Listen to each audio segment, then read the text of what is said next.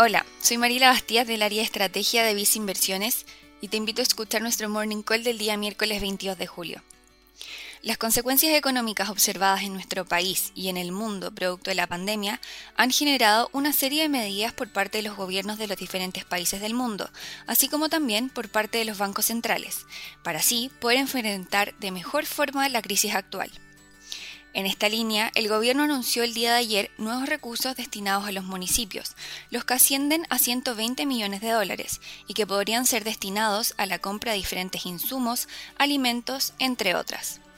Además, se propuso disminuir los requisitos para acceder al ingreso familiar de emergencia, así como también estar dispuestos a disminuir el piso del rango solicitado para acceder al bono de 500 mil pesos y del préstamo solidario que entregaría el gobierno en el caso de aprobarse esta propuesta.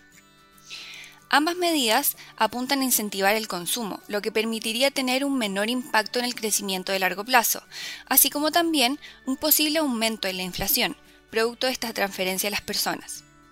En este sentido, es que en Visa Inversiones mantenemos preferencia por instrumentos de renta fija en UF, ya que muestran un castigo importante en su valor, por lo que consideramos atractivo tener exposición en estos activos en un portafolio con un horizonte de inversión de mediano plazo.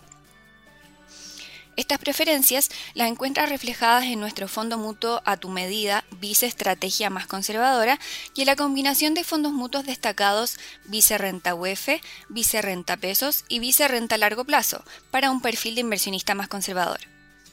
Finalmente, si quieres saber más sobre nuestras recomendaciones, te invitamos a visitar nuestra página web viceinversiones.cl o contactando directamente a tu ejecutivo de inversión.